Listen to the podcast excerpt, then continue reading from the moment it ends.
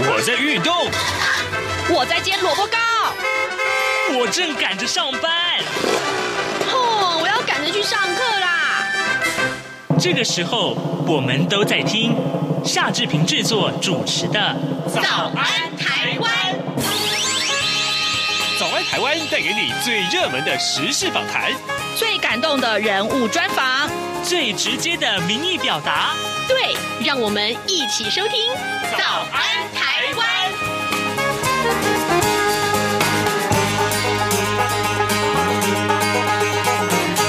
早安，台湾！我是夏志平。今天是二零二二年的九月十三号，星期二。各位，今天志平在节目的现场要为您安排这样一个议题的访谈啊。各位还记得吗？我们之前曾经探讨过，呃，阳光基金会正在推动制定脸部平权日的连署活动。当然，这个活动其实越过了这个签数的连数的门槛啊。不过呢，接下来这个结果，嗯，让人有点意外。到底是发生了什么事呢？待会儿我们同样要为您来连线阳光基金会倡导组的经理庄丽珍，我们请丽珍经理跟大家来说明这个事怎么会发展到现在这个阶段呢？好，呃呃，在跟呃。呃，丽珍经理连线之前呢，志平有一点点的时间来跟大家说一说各平面媒体上面的头版头条讯息。首先，我们看到《自由时报》为您关注的其实就是都更啊啊，这个都更的问题，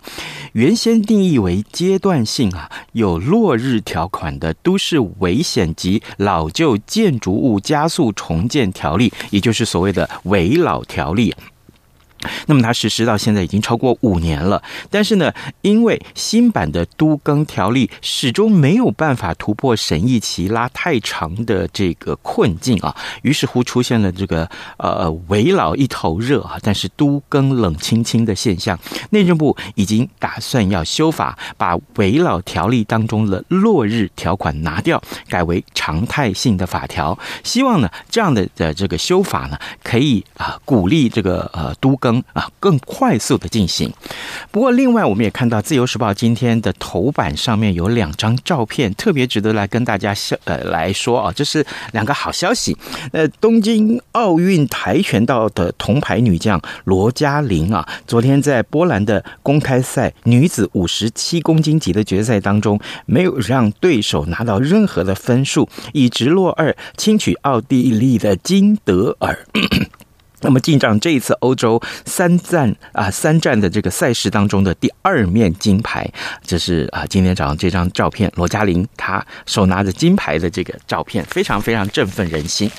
另外一个消息呢，就是这个驻台北啊这个立陶宛。的经贸代表处传出了要在这个礼拜启动运作啊，但是呢，双方到现在为止都还没有公开相关的细节。那么办公室预定地啊，也就是在这个信义路上面的这个国贸大楼外面，已经在昨天挂上了立陶宛的国旗了。第一任的驻台代表卢百利也。抵台履新啊，这个这张照片上面就是在国贸大楼外面飘扬着立陶宛的国旗。好啊，这两张照片特别跟大家说一说。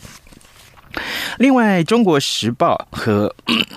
对不起，《联合报》上面的头版头条，哎，其实关注的都是疫苗的话题。但是呢，这是在台北市的选战里面啊所爆发出来的。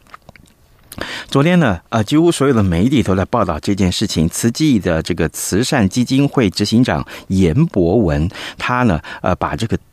过去采购 BNT 疫苗的这个秘辛啊，就把它曝光了。那么政府有没有卡民间采购疫苗呢？这成为台北市长参选人的攻防焦点。嗯，国民党的这个蒋万安他批评政府说，阻挡疫苗啊护航高端，罔顾人命。那无党籍的黄珊珊他也说，不进疫苗就是害命啊！政府谋财也就算了，害命不可原谅。而民进党的陈时中他气得反问说：“我是疯。”疯子吗？为什么要挡疫苗？好，这个事情恐怕还有的延烧啊，还有的延烧。呃，另外，联合报的这个头版上面还有一则消息，其实我觉得更重要，就是柬埔寨的诈骗案猖獗啊。但是近年来，国内的这个诈骗集团也把触手伸进了年轻的族群。去年台湾有超过一万名的青少年犯下了诈欺，人数呢是八年前的二点六倍。诈欺取代了毒品，成为最常见的触法类型。许多的少年呢都沦为车手世代。啊，这个《联合报》延续的去呃，昨天的这个头版头条的内容，那可以说是持续的关注到青少年触法的这个问题。好，现在时间早晨七点零五分二十八秒，我们要进一段广告，广告过后马上跟庄丽珍经理连线喽。加码加码！为了感谢听友网友的支持与参与，这样看中国节目举办的感恩抽好礼活动。除了活动日期延长到中秋节之后的九月十二号外，原本抽出幸运参与活动者赠送包括纪念笔、小方巾和旅行文件夹等央广纪念品的名额，由三人增加为五人，而且将从这五名幸运参与者中抽出两位，每个人加码赠送歌后邓丽君的邮票。想要参加活动的朋友，从即日起到九月十二号止，只要写下一百字以内的收听节目感想，写信寄到台北市北安路五十五号，这样看中国节目收，或是电子邮件寄到二零二零零二零三 news at gmail 点 com，欢迎踊跃参加。早安，台湾，你正吃着什样的早餐？吐司加火腿蛋，咬一口，然后收听中央广播电台。早安现场。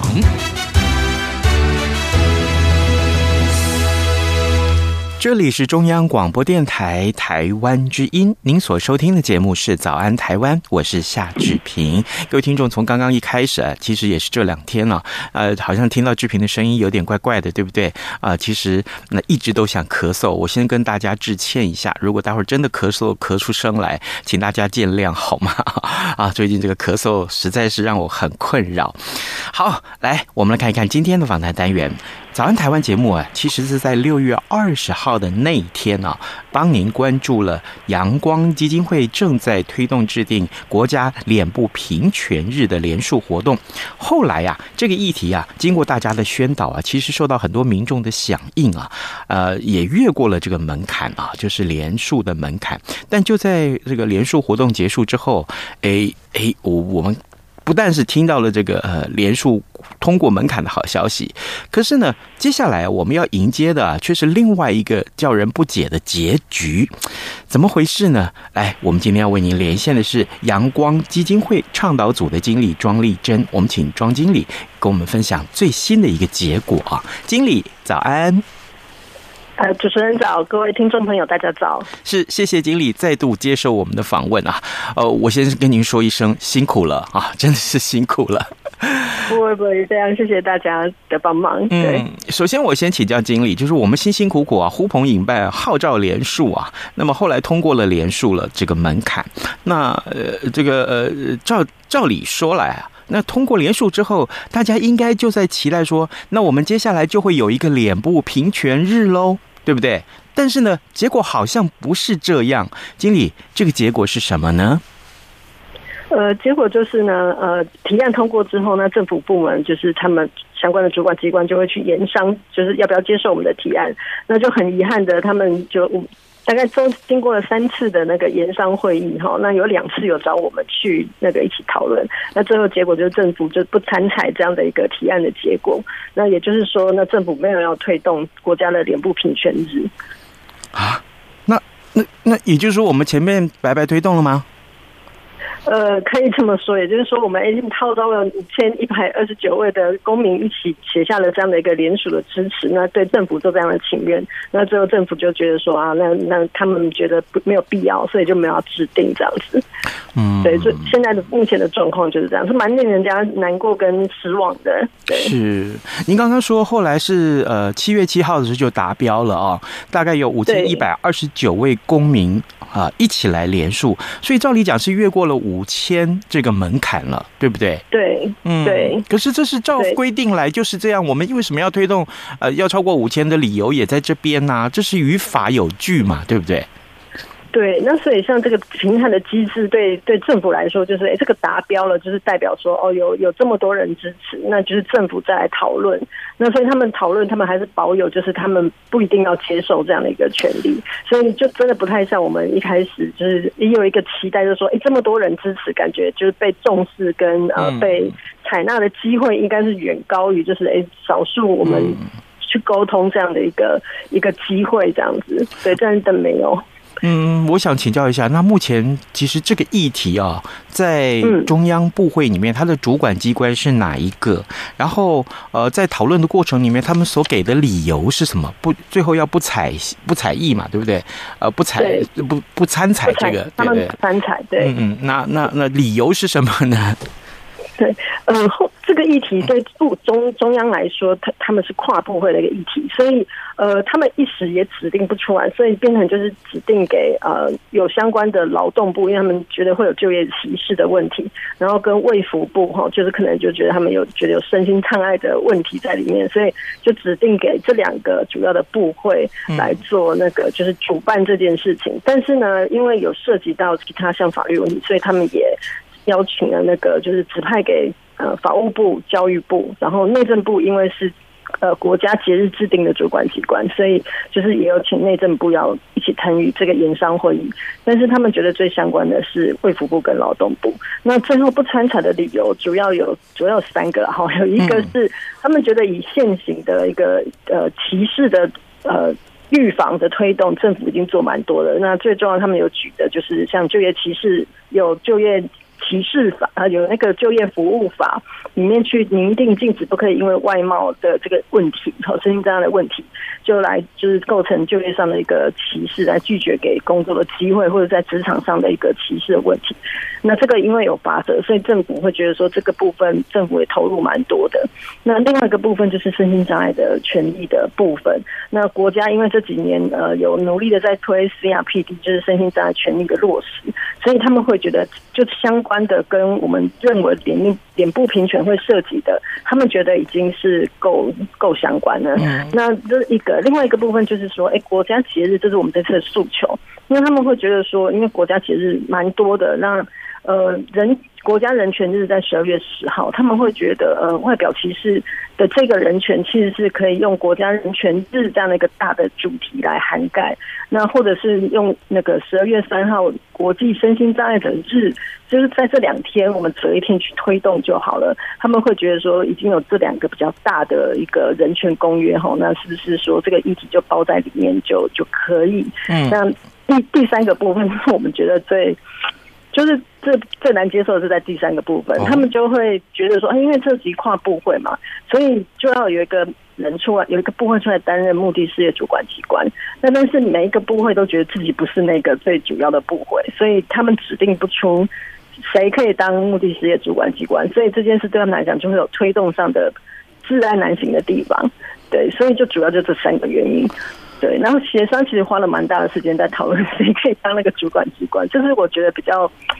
比较可惜的地方。也就是说，哎，我们怎么不是聚焦在需要性的讨论？对。可是刚刚，哎，刚刚经理你告诉我们的理由，我觉得我听了半天没有办法接受。哎，哎，我们也在过程里面很努力，想要说服他们。嗯，对。好，这个像，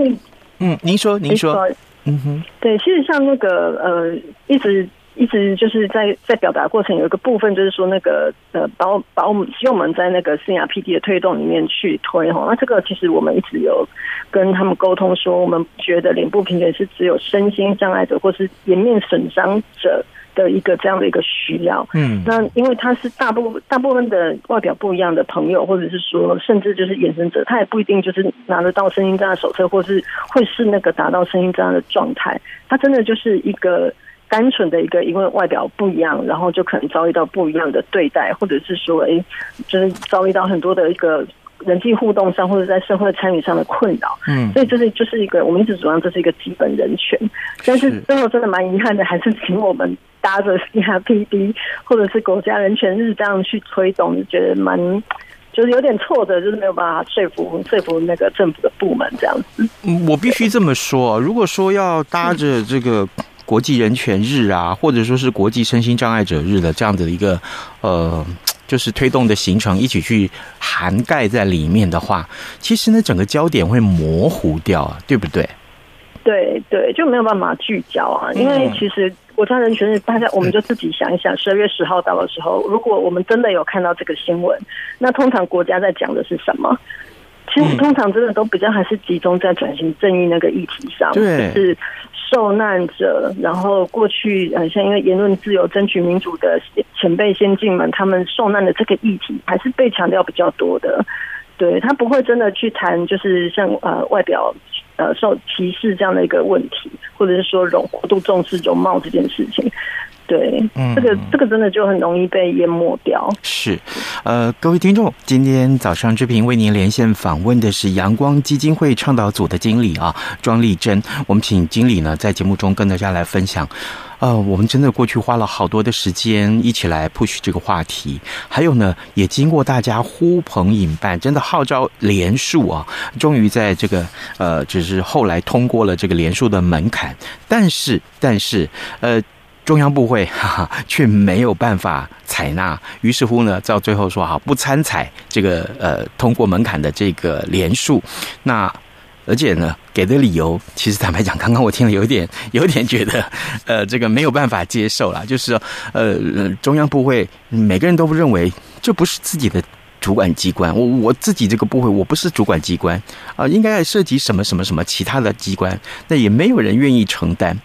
于是乎，好，这怎么办呢？这怎么办？那呃，今天我们为您访问的就是庄丽珍经理。那么，经理，呃，我真的这是一个很令人遗憾的结局啊。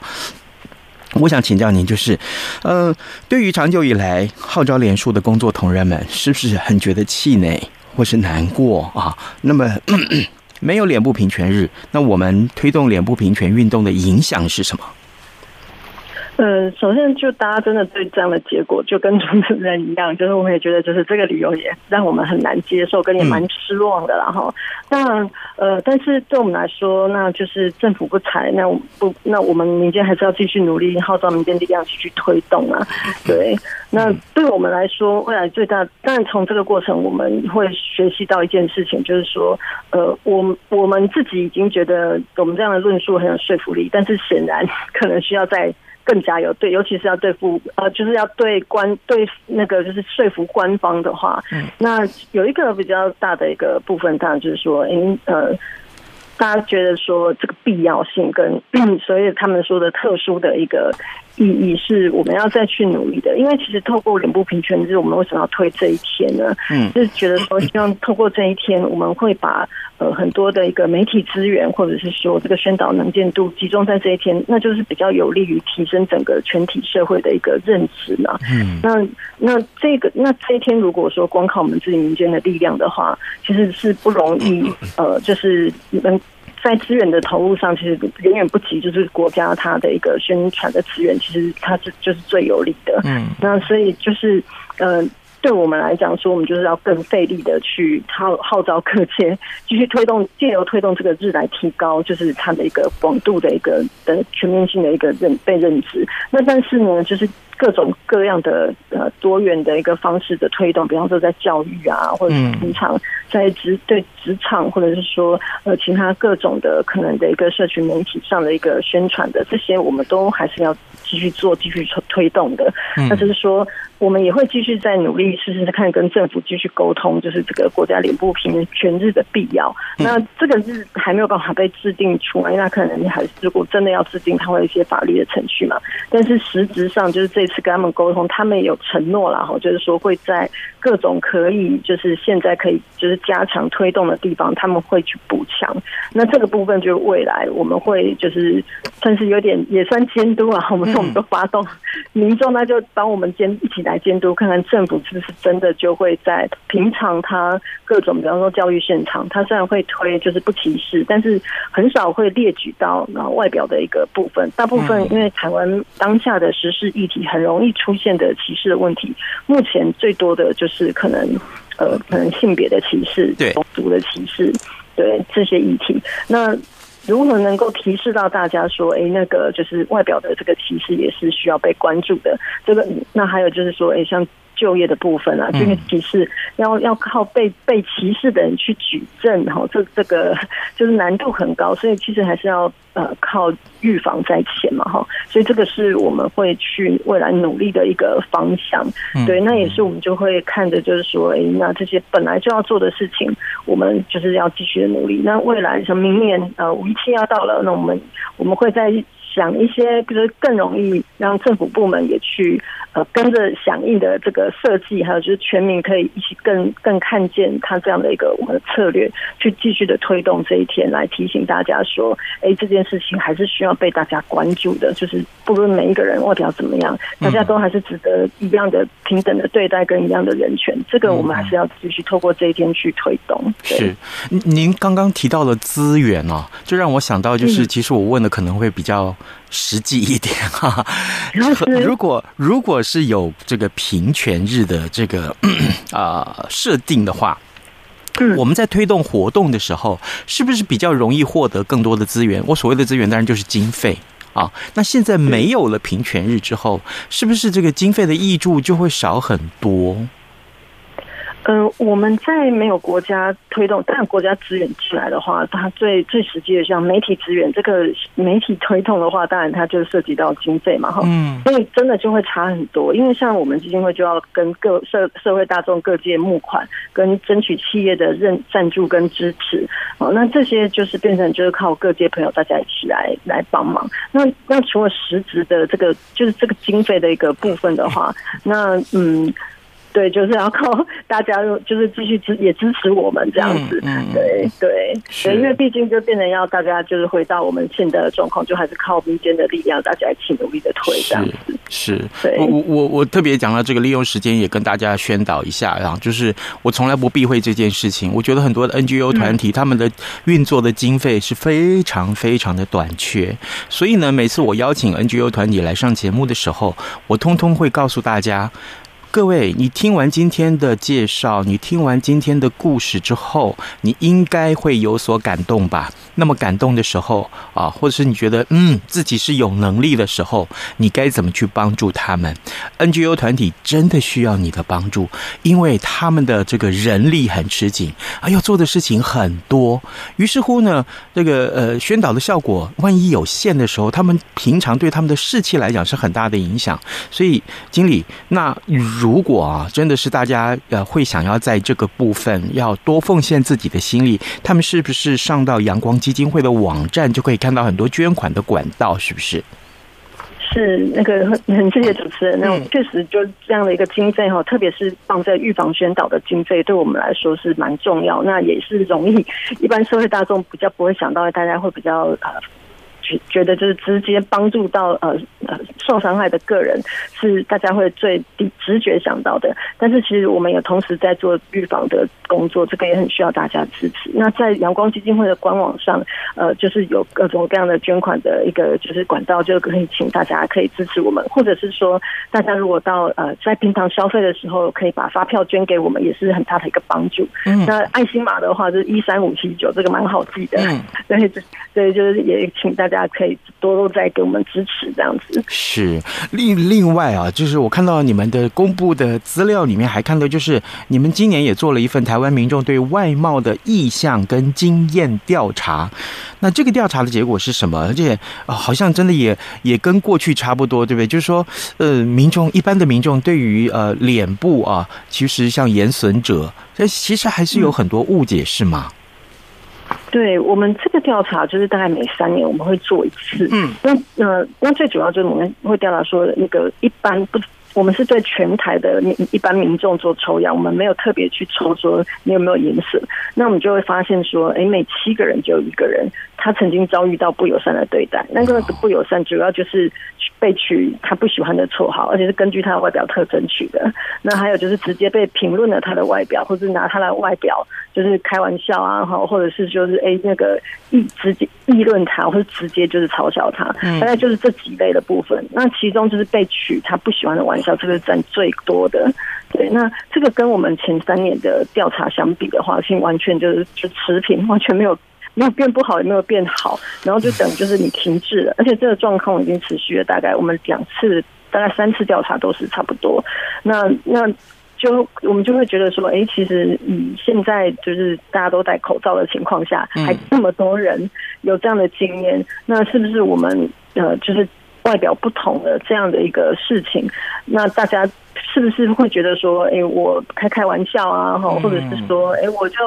我就随口就讲一句，对我觉得没什么嘛，哈，那这种就是比较是，那我们会觉得说，还是希望继续再加强努力的一个，甚至价值观跟他的平常的一个习惯的一个改变吧，哈，那这个可能比较影响到我的是，呃，我们需要把它有意识的去觉得这件事情是有问题，然后我们愿意去改善它。对，那这个这个就是我们的这样这样的一个调查结果。其实它里面还有另外一个是我们今年多的，就是我们有特别去调查一下外表焦虑这件事情。嗯，嗯那那就有发现说，其实大部分的民众呢，其实都是会重视外表的。那有外表焦虑的人，呃，比较是在二十岁到四十岁这个年龄层的年轻朋友，比较有表现出明显的外表焦虑的状况。嗯，那它的它的影响呢，就会是。比较严重，就是因为呃，可能有人就会因为这样不想出门。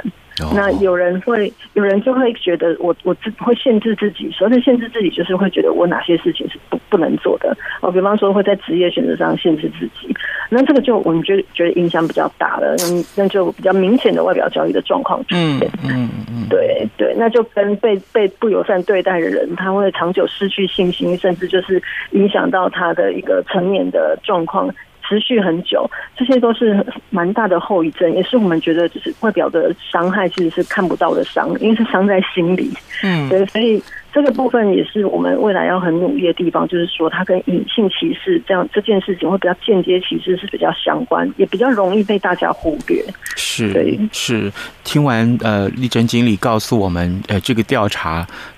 里面的这些数据其实可以衍生出来很多很多的故事啊，呃，各位，这个嗯，我我必须这么说啊，如果你真的是外貌协会，我不是指责的意思，我的意思是说，嗯，其实很多人会从外表上面去判定啊，这设定第一印象，对其他人的第一印象，但是这件事情真的不好。绝对不好！特别是我们看到了严损者，啊，目前在这个社会上受到了很多不公平的待遇的时候，我必须把这件事情好好的在节目里面跟大家做宣导啊，呃呃，可以的话，你可以就是不要对他们有啊、呃、第一步不好的印象啊，先让这个这件事情呃，他心里面有一个。一个平稳的一个设定，好不好？呃，嗯，如果说你开始歧视别人，那对不起，呃，这个受到歧视的人心里面很不好过，啊、呃，对他们的一辈子来讲都是一个难关啊。今天呢，我们就请庄丽珍经理来节目中跟大家分享这个内容。丽珍经理。对不起，继续努力，好不好？是我们一起努努力，也非常谢谢主持人跟各位听众朋友一直有对我们这样的关注跟支持。是，那未来真的就是很希望，就是说，呃，除了不要对外表不同的人或原生者哈做最直接的歧视以外，嗯、也很希望我们的社会哈可以慢慢的能够把脸部平权当成是我们的潜意识，而不是我们现在就是很多会推动的时候推。会遇到很多人就会觉得说，哎，社会本来就会以貌取人，把这个当成就是一个很理所当然的状况，然后觉得说努力也没有用，就大家就觉得哎就这样了。嗯，我们很希望说我们可以很积极的哈，就是像刚刚主持人说的，我们。